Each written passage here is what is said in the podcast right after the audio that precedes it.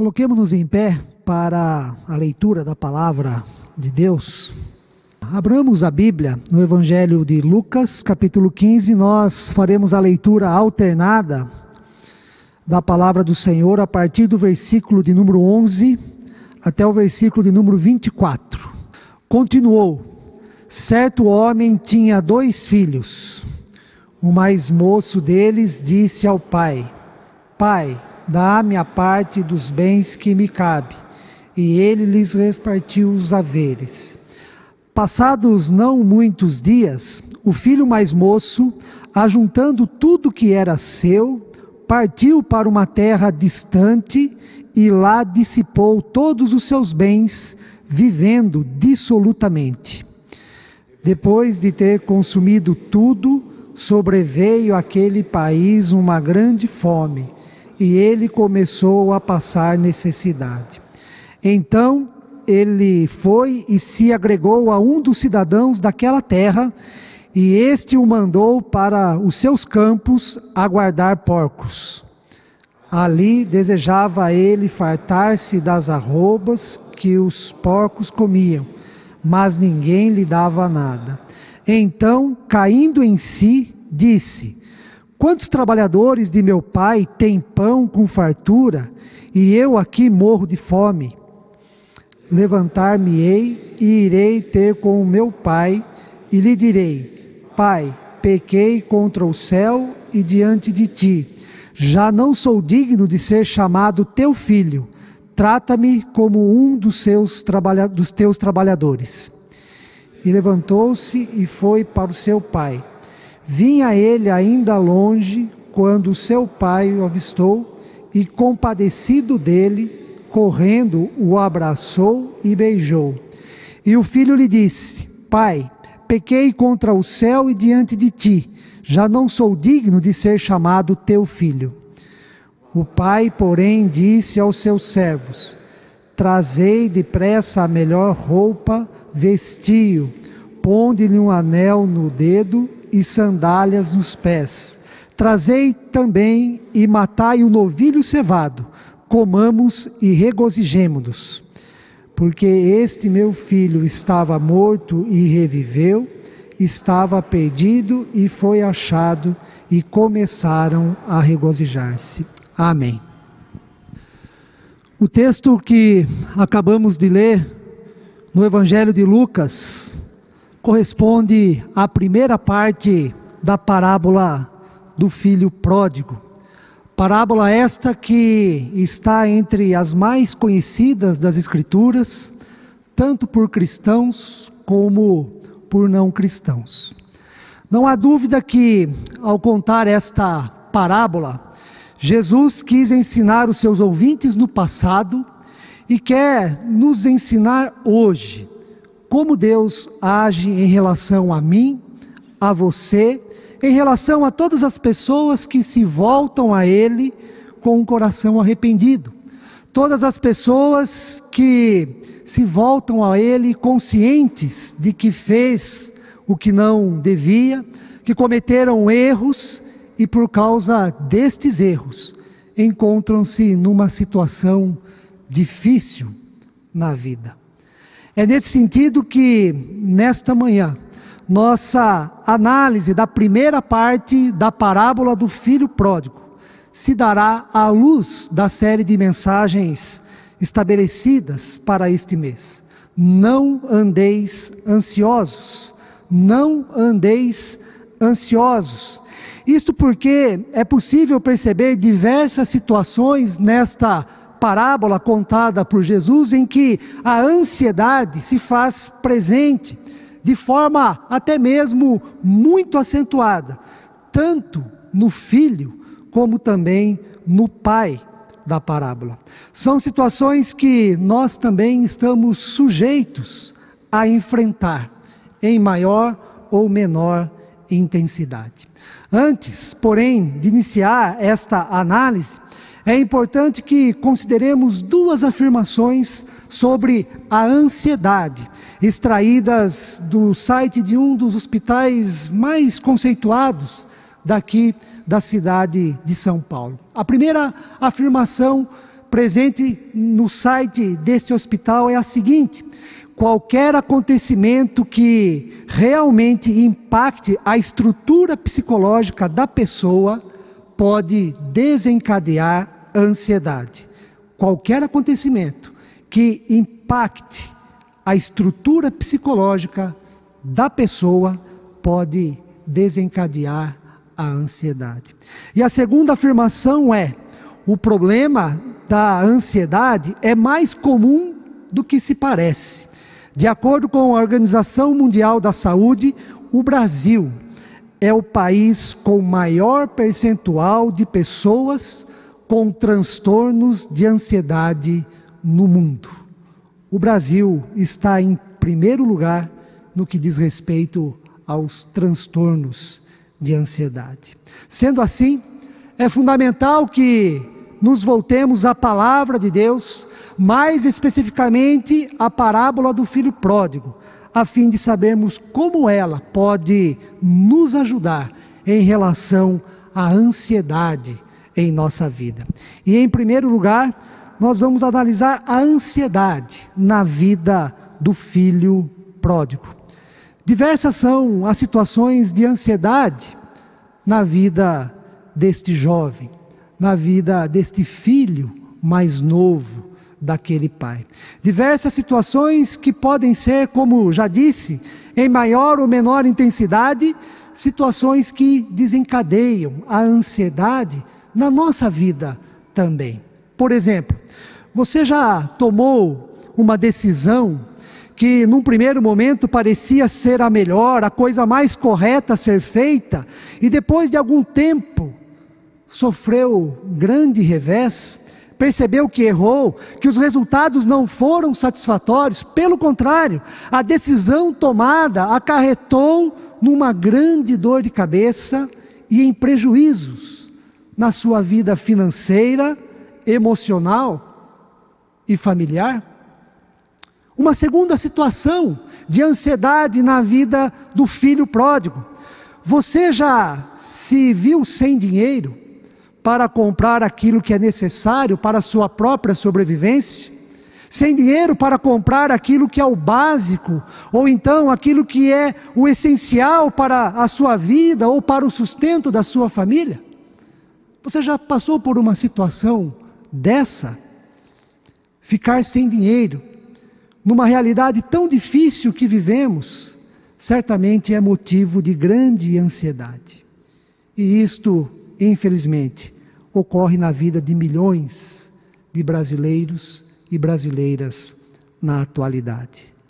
A terceira situação, você já se sentiu sozinho, desamparado, decepcionado, sem ninguém para conversar, para compartilhar os seus dramas, as suas decepções? Ou seja, você já se encontrou na situação em que não há ninguém ninguém, não há uma pessoa sequer, um amigo, para te ouvir, ou então para te ajudar? A quarta e última situação. Diz o texto que o filho pródigo chegou numa condição tão humilhante e degradante que ele foi cuidar de porcos, animal considerado imundo para os judeus daquela época. No entanto, foi o único emprego que ele conseguiu. E neste emprego, ele viu que até os porcos tinham o que comer e ele não. Diz o versículo de número 16: o filho pródigo desejava fartar-se das alfarrobas que os porcos comiam, mas ninguém, ninguém lhe dava nada. Uma situação assim, de tamanha humilhação, causa ansiedade na vida de qualquer pessoa. Penso que todas estas situações destacadas são motivos para transtornos de ansiedade em nossa vida também. São acontecimentos que impactam a estrutura psicológica de qualquer pessoa como o site citado deste hospital. Mas a parábola, a parábola do filho pródigo não termina assim, e é aqui que eu gostaria de chamar a atenção de, dos irmãos e irmãs presentes aqui no culto de hoje, e também os que estão acompanhando pela internet. Diz o texto que o filho pródigo, caindo em si, caindo em si, constatou: quantos trabalhadores de meu pai não têm pão com fartura, e eu aqui morro de fome? Levantar-me-ei e irei ter com meu pai, e lhe direi: Pai, pequei contra o céu e diante de ti, já não sou digno de ser chamado teu filho. Trata-me como um dos seus trabalhadores, dos teus trabalhadores. A parábola contada por Jesus nos ensina que o filho pródigo, no auge do seu desespero, da sua humilhação, da sua pobreza enquanto ser humano, ou seja, no auge da sua ansiedade, em busca de livramento, lembrou-se da casa do Pai. E esta expressão, caindo em si, do filho pródigo, nos ensina dois pressupostos muito importantes no contexto da ansiedade. Primeiro pressuposto: por mais difícil que esteja a sua situação, há a quem recorrer. Por mais, que, por mais difícil que esteja a sua situação, por pior que você esteja, você não está sozinho. Seja por qual motivo for, tomada no passado ou no presente, pode faltar dinheiro, alimento, amigos, a sua situação pode ser extremamente complicada, mas na verdade há uma saída. A casa do Pai. Antes, porém, de tratarmos da casa do Pai, é importante considerarmos também uma outra situação de ansiedade na parábola do filho pródigo contada por Jesus. É a ansiedade do pai. Além da ansiedade que o filho viveu, temos aqui também a ansiedade do pai. O pai do filho pródigo também tem as suas razões, tem os seus motivos para o possível transtorno de ansiedade. Qual pai não seria tomado pela ansiedade pelo fato do seu filho ou sua filha sair de casa, ir morar numa terra distante e não receber notícias? Qual mãe que ama e quer o bem dos seus filhos não ficaria ansiosa pelo fato de não saber onde o filho ou a filha está, com quem ele ou ela está e como se encontra o filho ou a filha. Quem, numa situação dessa, não seria tomado pela ansiedade? Qualquer pai ou mãe responsável não dormiria de forma tranquila, não deixaria de ser acometido pela ansiedade numa situação assim em relação ao seu filho ou à sua filha. E para falar a verdade, por muito menos, por muito menos, ficamos ansiosos em relação aos filhos e filhas. No texto lido, o pai se encontra ansioso pelo fato de não saber nada a respeito do seu filho mais novo que saiu de casa.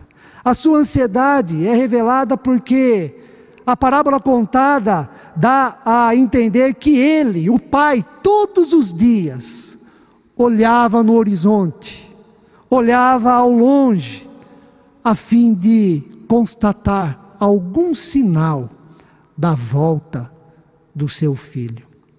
No fundo, em seu coração, o pai conhecia muito bem o seu filho, sabia que dificilmente o filho se daria bem na vida, sabia que a decisão tomada por ele não foi a melhor, sabia que o filho era inconsequente, era imaturo para assumir certas responsabilidades na vida. E isso o deixava preocupado, e isso o deixava ansioso. Mas ele era pai. Ele era pai. E para sua surpresa, determinado dia, diz o texto, vendo seu filho ainda longe, compadecido, este pai sai correndo ao encontro do filho. É o fim da sua ansiedade. Ao ver o filho ainda longe, o pai corre em sua direção. E ao aproximar-se do filho, ele, antes de qualquer coisa, abraça, beija, pede para que sejam trazidas roupas limpas, pede para que seja colocado um anel no seu dedo, restituindo assim o direito de filho daquele pai, e pede também para que tragam sandálias, a fim de serem colocadas nos pés do seu filho. Não importa o cheiro, não importa a sujeira, não importa a aparência. O que importa é que o filho estava perdido e foi encontrado. O filho estava morto por não habitar mais na casa do pai, por estar ausente da casa do pai. Estava morto e reviveu. E para celebrar a vida, e para celebrar o retorno do filho, o pai faz uma festa. Ele pede para matar o novilho cevado e convida a todos da sua casa para comer e para regozijar-se. Este foi o fim da ansiedade do pai com o retorno do seu filho para casa, lugar de onde ele nunca deveria ter saído. Na casa do pai, o filho foi recebido, o filho foi perdoado. Nem mesmo um sermão, naquele momento, uma lição de moral, nem mesmo uma chamada, um castigo, o pai aplica em seu filho. Em vez da repreensão, o pai preferiu outro caminho, o caminho da sabedoria e o caminho do amor. Ele sabia que o filho havia sofrido demais, sabia que o filho já aprendera a dura, a dura lição que a própria vida lhe ensinou. O pai, sábio e amoroso, sabe que o momento não é de repreensão, não é de castigo, não é de um belo sermão mas sim de celebração. Celebração pela presença e pela vida do filho que retorna à sua casa. Por um lado, no início desta pregação foi dito que o filho pródigo desta parábola representa a mim, a você e a todas as pessoas que falham e erram na vida, representa todos nós que falhamos e erramos, enquanto que o Pai representa Deus em seu infinito amor para conosco. Por outro lado, esta parábola representa também a todos nós, a mim e a você, diante das ansiedades que nós temos na vida em relação a diversas áreas em que estamos enfrentando problemas. Sendo assim, volto a repetir: eu, você, nós não estamos sem saída, não estamos sozinhos diante dos motivos que acarretam em nós a ansiedade. Pelo contrário, há uma saída, há uma possibilidade, há um caminho a ser percorrido na busca da reparação no erro, na busca da superação da ansiedade. É o caminho em direção à casa do Pai. Por causa da casa do Pai, o filho pôde restabelecer a sua sanidade. E por causa do e por, pela, por essa expressão casa do pai, eu não estou me referindo ao templo da igreja e nem mesmo a uma igreja enquanto instituição, enquanto denominação. Casa do Pai se encontra no âmbito da espiritualidade. A casa do Pai se encontra no coração. Casa do Pai é a nossa relação com Deus, é a nossa comunhão, a nossa confiança neste Deus que é amoroso, que é sábio, que é cheio da graça para receber a mim e a você da maneira como nós nos encontramos e para nos valorizar e dignificar enquanto pessoas, enquanto filhos e filhas dele. Caso você tenha interesse, esteja precisando e até mesmo se encontra já num estado de desespero, em meio às ansiedades que vem enfrentando, né, quero rapidamente destacar três atitudes em relação à sua ida, à sua caminhada, caminhada do coração, da espiritualidade, na direção da casa do Pai. Primeira atitude, vá para a casa do Pai cultivando a fé em Deus. Cultive a fé em Deus como Pai sábio e amoroso. Como Pai, Deus conhece muito bem a sua situação. Ele é onipotente e onipresente, sabe do seu passado e também do seu presente. Ele sabe que somos passíveis de escolhas equivocadas na vida e mais do que ninguém, o Pai sabe que perdemos muito ao supervalorizar aquilo que é relativo, a supervalorizar aquilo que é efêmero, aquilo que é ilusão, aquilo que é vaidade. O Pai nos conhece muito bem. E tendo como base a parábola contada por Jesus, o Pai, ao te ver voltando, ao ver você indo em direção a Ele, o Pai também irá ao seu encontro e o abraçará, e o beijará, e pedirá para trazerem a melhor roupa e o vestirá. O pai também pedirá para trazerem um anel a fim de ser colocado no seu dedo, bem como sandálias para serem colocadas em seus pés. Por fim, o Pai organizará uma festa pela sua chegada.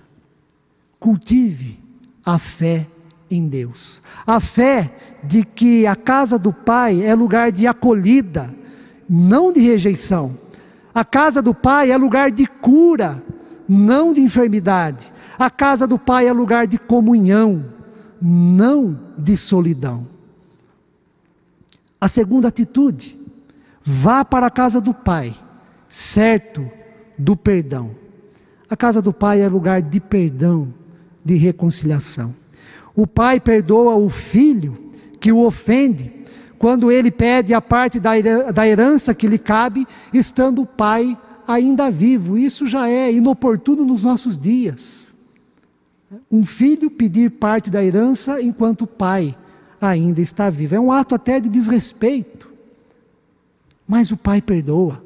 O pai perdoa o filho inconsequente que toma decisões erradas na vida, que sai de casa, que age de maneira irresponsável. É assim que Deus age para comigo e para com você. Sem dúvida, uma das coisas mais difíceis na vida humana é perdoar o outro. Perdoar é difícil, mas pode ter certeza, é a melhor coisa a ser feita. É isso que o Pai nos ensina. Pode ser que demore um tempo para que o, perdão aconteça em nossa vida, em nosso coração. Mas o perdão é mais benéfico para aquele que perdoa do que para aquele que é perdoado. O perdão é mais benéfico para aquele que perdoa do que para aquele que é perdoado. Quem perdoa se liberta do remorso no coração. Quem perdoa elimina o fardo pesado da vingança, da angústia Quem perdoa fica com a mente e o coração mais leve. Por isso, vá para a casa do Pai, certo do perdão de Deus para a sua vida e, diante desta atitude do Pai, aprenda também a perdoar. É o melhor a ser feito. E a terceira atitude, vá para a casa do Pai, certo da gratidão. Vá para a casa do Pai certo, com a certeza da gratidão na sua vida, no seu coração, em meio à ansiedade. No primeiro momento, o filho pode até ter ficado surpreso com a atitude do pai. No entanto, depois que a surpresa passou, a euforia, depois que a festa acabou, depois que a poeira baixou, no silêncio do seu quarto, certamente o filho ficou agradecido pelo modo como o pai o recebera. Por sua vez, o pai também ficou agradecido. Teve o sentimento da gratidão em seu coração porque o filho, o seu filho, estava perdido, mas agora ele está em casa, na sua companhia. Não foi fácil. Não foi fácil para o filho que saiu de casa, não foi fácil para o pai que aguardava o filho, mas agora a gratidão no coração, tanto do pai como do filho. A casa do pai é lugar de gratidão, é lugar de agradecer. Na casa do pai, tenha certeza, você encontrará motivos na sua vida para agradecer. E olha que interessante e também muito importante. Na parábola, nós aprendemos que os motivos da gratidão em nosso coração, em nossa vida, são dados pelo próprio Pai, pelo próprio Deus. Não somos nós que criaremos ou conquistaremos é, qualquer motivo para sermos gratos, mas Deus, o Pai, é quem nos dará motivos para a gratidão em nossa vida.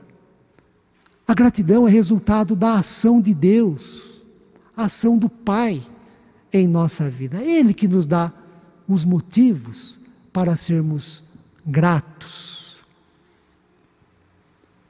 Na atualidade, diversas pesquisas têm apontado a importância da gratidão em nossa vida. Ela deixa o coração mais saudável, deixa a vida mais leve e proporciona sentimentos de bem-estar de autossatisfação e autorrealização, para não dizer felicidade. A gratidão é um dos ingredientes da felicidade na vida humana. A gratidão em nosso coração é um dos sinais de que a ansiedade está sendo superada. A gratidão é um dos sinais em nosso coração de que a ansiedade está sendo dissipada, está sendo vencida. Quanto mais gratidão há no coração de uma pessoa, menos ansiedade ela sofrerá. Vá para a casa do Pai tendo a certeza desta atitude. A casa do Pai é lugar de gratidão na vida e no coração. Para concluir, em meio às ansiedades da vida, ouça a parábola do filho pródigo e volte para a casa do Pai. Este é o convite que nós fazemos nesta manhã para você. Mas volte para a casa do Pai com fé, com fé em Deus, em fé na sabedoria de Deus, no amor de Deus para com você. Volte para a casa do Pai certo do perdão que Deus concederá a você. Volte também na certeza de que o Pai dará motivos para você ser grato a Ele e ter mais esse sentimento de gratidão na sua vida. Que Deus assim abençoe a cada um dos irmãos e irmãs. Amém.